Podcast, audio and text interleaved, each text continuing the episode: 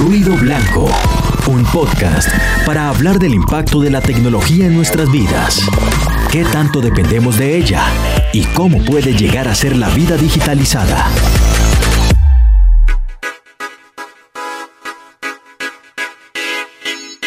Conoce robots humanoides diseñados a imagen y semejanza de nosotros, pero con capacidad para procesar grandes cantidades de información en tiempo récord.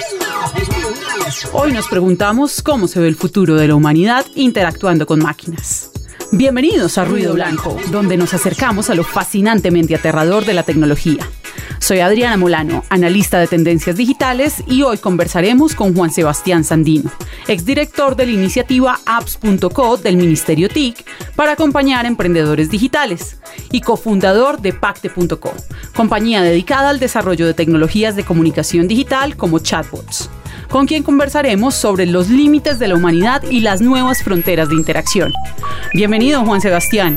¿Eres tú o eres acá un sistema automatizado que nos está respondiendo? Hola, Ariana.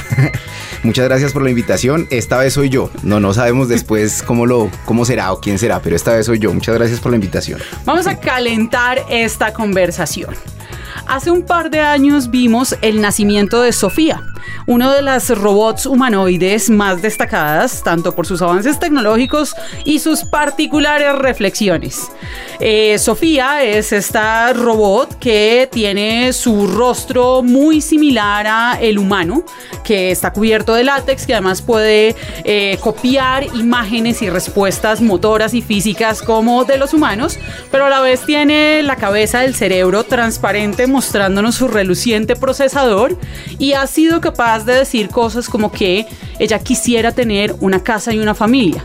Y en paralelo ha dicho en chiste que quisiera acabar con la humanidad. ¿Nos aterramos? Yo creo que no, yo creo que no todavía. sería la respuesta. Porque como bien lo mencionas, pues sale este robot, ¿cierto? Sale eh, una réplica, como lo mencionas, humanoide de un robot. Y eso te lleva a pensar, bueno, esta cuestión cómo es, ¿cierto? ¿Cómo estamos nosotros realmente frente a los robots? Pero si te vuelves un poquito a mirar lo que está pasando realmente, eh, ese tipo de robótica avanzada copiada entre un humanoide, la mezcla de las dos cosas todavía yo creo que le falta un poquito. Porque estamos de pronto avanzados en temas de análisis de datos, temas de aprendizaje automático, eso lo podemos ver un poco con sus limitaciones. Y por el otro lado, la parte humanoide también tiene limitaciones, entonces yo no vería por ahora que en un futuro cercano tengamos eh, a los robots humanoides de la ciencia ficción eh, haciendo cosas por nosotros o la evolución de eh, los robots que son nuestros asistentes o algo así convertidos en un humano. Por ahí, repito, no todavía no nos tenemos que asustar. Todavía no nos asustamos tanto, pero hay algo que a mí sí me asusta muchísimo y es, bueno, más allá de la apariencia física que confieso que me aterra un poco todos estos androides, sí me asusta muchísimo los límites que hay y las responsabilidades frente a quien desarrolla y al ente, llamémoslo así, a todas las inteligencias artificiales, a todos los bots, a todos los androides. Ahí hay unos límites, se le puede cargar o no se le pueden cargar responsabilidades a esos sistemas de lo que hagan, porque en últimas están tomando decisiones o acercándose a la toma de decisiones. Por ejemplo, tú programas un, chatbot y si bien sigue un guion, podría en algún momento más evolucionado interactuar realmente y pensar una respuesta. ¿Qué pasa si eso va a un punto que no es tan favorable para el usuario y tiene unas consecuencias que no son tan agradables? ¿De quién es la culpa? Bueno, ahí yo creo que es muy importante que nosotros como creadores de tecnología tengamos eso en cuenta. Eh, hemos visto temas como por ejemplo Tai, el robot de Twitter de Microsoft, que fue una experiencia para ellos nefasta. Para el mundo yo creo que fue una buena experiencia, donde en 24 horas y luego de 96 mil tweets tuvieron que desconectarla simplemente porque se convirtió en un robot, por decirlo así, aunque era de texto, no estamos hablando de este tipo Sofía, era de texto, que era xenófobo, era em, racista y era eh, sexista. Entonces, ¿qué pasa? Y esto es algo supremamente importante. En los robots y tenemos una inteligencia artificial que aprende y están haciendo eso, sí, pero ¿qué aprende? Ese es un punto súper importante. Aprenden de un entorno. Entonces, si tú ves Twitter, No sé si has visto por ahí un meme que da vueltas que Twitter es el, el, el la ira, el pecado capital de la ira representado en una red social. Ahí está. Entonces, ¿cuál es el entorno? Son personas y él aprende o ella aprende o el sistema aprende de ese entorno que tiene. Entonces es súper importante, primero, que nosotros como creadores tengamos una visión de una ética. Es decir, desde mi punto de vista, tiene que existir de alguna forma un kill switch para esa tecnología, tiene que existir. Y por otro lado, es necesario también ver el contexto.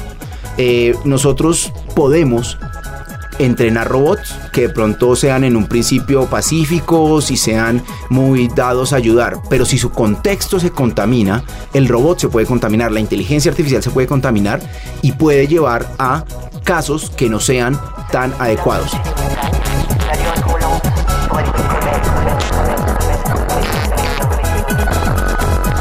Bueno, pues esto podría ser todavía más preocupante, porque si bien en el mundo hay muchos que quisiéramos cambiarlo en positivo usando la tecnología, también hay algunos otros que no tanto y más bien la podrían estar intentando usar con otros propósitos.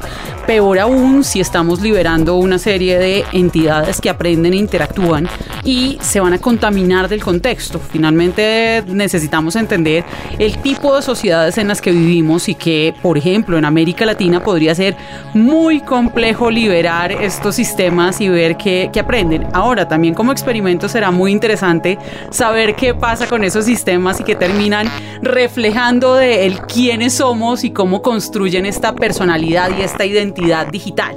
Pero quisiera preguntarte también, ya que tocaste el tema, legislación. Hay unos movimientos globales que están ya haciendo, de hecho desde Tesla se ha dicho como empecemos a regular, empecemos a regular regular exactamente qué. Lo que debemos regular es el desarrollo, el código, los alcances. ¿Qué crees tú? Yo creo que tiene que haber una evolución hacia ese tema de regulación muy fuerte enfocado a realmente el impacto. El código es un tema, puede ser, eh, donde tú lo pongas puede ser, aquí puede haber bots en estos sectores y estos no, puede haber robots para estos, estos sectores y estos no, sí puede ser así, pero para mí el fin último debería ser eh, en qué impacto vas a tener, qué quieres lograr tú con eso. Bueno, pues esto además es un llamado seguramente a todas las facultades de ingeniería, no solo a que actualicen los programas en función de lo que está pidiendo el mercado, sino que refuercen el componente ético, porque en últimas está en manos de estos futuros desarrolladores la decisión de qué va a pasar con esas máquinas y en últimas quién va a tener el control del mundo, si ellos o nosotros. Creo que, creo que va muy por esa línea y, tendremos que pensar en la reflexión. Pero te quiero preguntar algo muy a propósito de lo que mencionaste y ¿será que se masifican o no? ¿Los robots tomarán nuestro trabajo? Podría ser o podría no ser tanto. ¿Será que más bien la respuesta está en que debemos es prepararnos para controlar a los robots y en ser líderes de robots en vez de estar preocupándonos por otras áreas más humanas? Yo creo que ahí hay una mezcla, como, como lo mencionas, ese es uno de los principales miedos.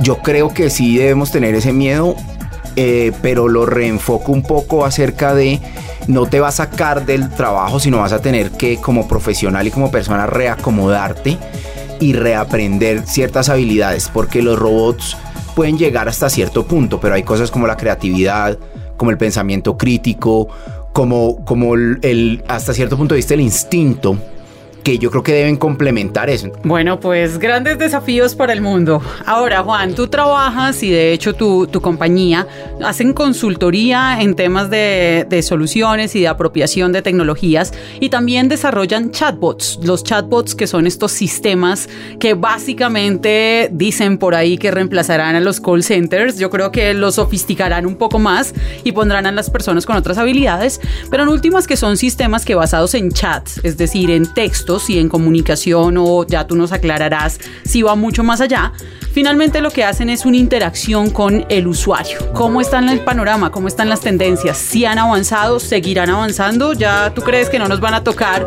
el hombro y van a venir a quitarnos de, del lugar de trabajo? Pero sí podremos tener una interacción transparente con estos sistemas como si estuviéramos hablando con una persona. Yo creo que para eso falta bastante tiempo. Y tú lo mencionabas ahorita y utilizaste una palabra clave que es el mejorar la experiencia. En este momento no existe una tecnología capaz, un bot capaz de responder todo lo que quiera un humano. Es más, el ejemplo de M, que era el Messenger, el bot de, Facebook dentro del Messenger, quería hacer eso. Y una de las principales razones por las cuales lo eliminaron como proyecto fue porque nosotros como humanos cuando alguien nos ayuda o cuando algo desarrolla una tarea bien, nosotros esperamos mucho más y comenzamos a preguntarle cosas muchísimo más complejas. Entonces, esa es una parte muy importante.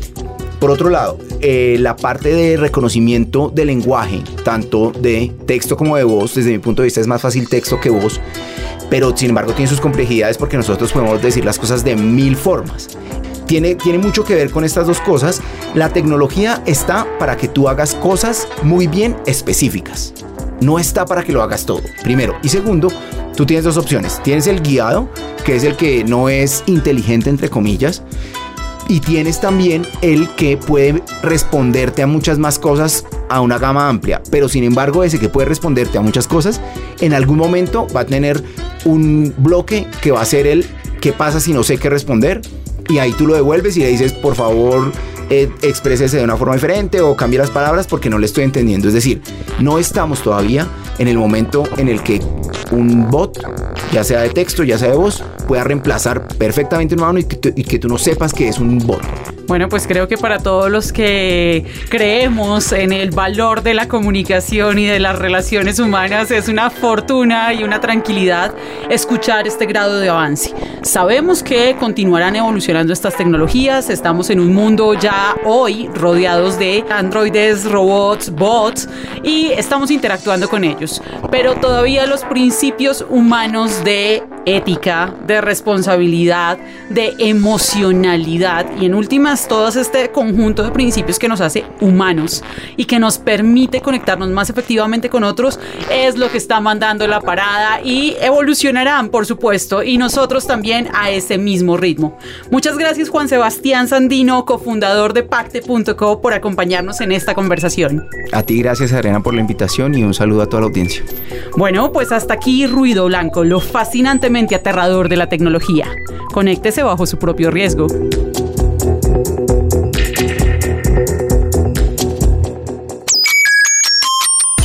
Acabas de escuchar Ruido Blanco, un podcast de Radio Nacional de Colombia.